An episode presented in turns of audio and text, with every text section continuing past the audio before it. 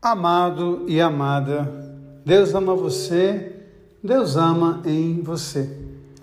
Ao longo do ministério, já tive a oportunidade de celebrar inúmeros casamentos.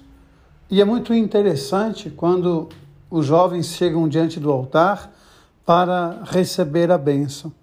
A gente consegue perceber aqueles que têm mais intimidade, toda uma preparação física, né, toda uma preparação corporal, toda uma preparação de ornamentos. Né, o noivo procura estar o mais bonito possível, né, bem arrumado, com o melhor terno, com aquilo que ele acha de melhor. As noivas geralmente fazem aquela dieta antes do casamento, elas se preparam, procuram encontrar o melhor vestido, procuram estar da melhor forma, tentam organizar a cerimônia de tal forma que as testemunhas, que as crianças que entram, todas possam estar numa harmonia.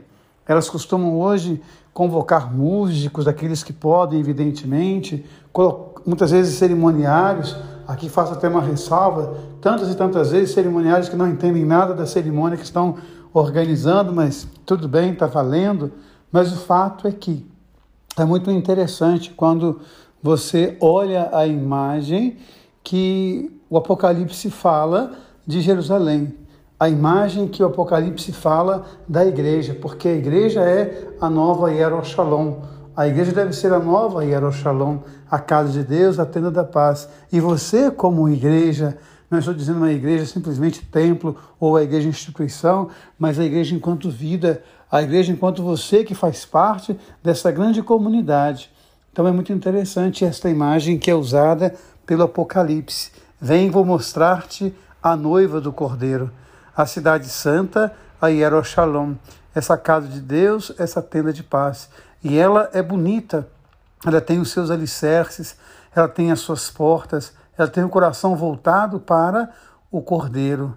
Assim devemos ser cada um de nós. E quando eu olho para a imagem das noivas e dos noivos nos nossos dias, a gente percebe, pelo menos para a cerimônia, todo o carinho e todo o cuidado.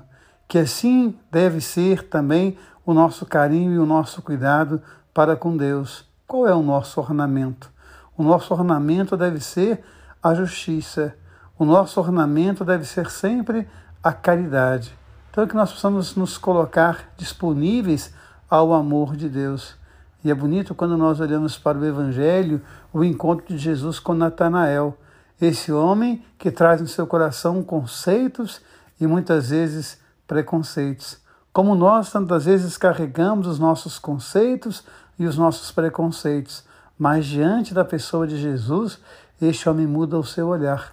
Que nós, que somos cristãos, possamos a cada dia ter o coração disponível para também mudar o olhar. Que nós, que somos cristãos, possamos cada dia procurar nos ornamentar com as vestes da justiça e do amor, porque isso de fato é ser cristão e que nós possamos deixar sempre o amor de Deus passar por nós. Porque Deus ama você, Deus ama em você. Amém.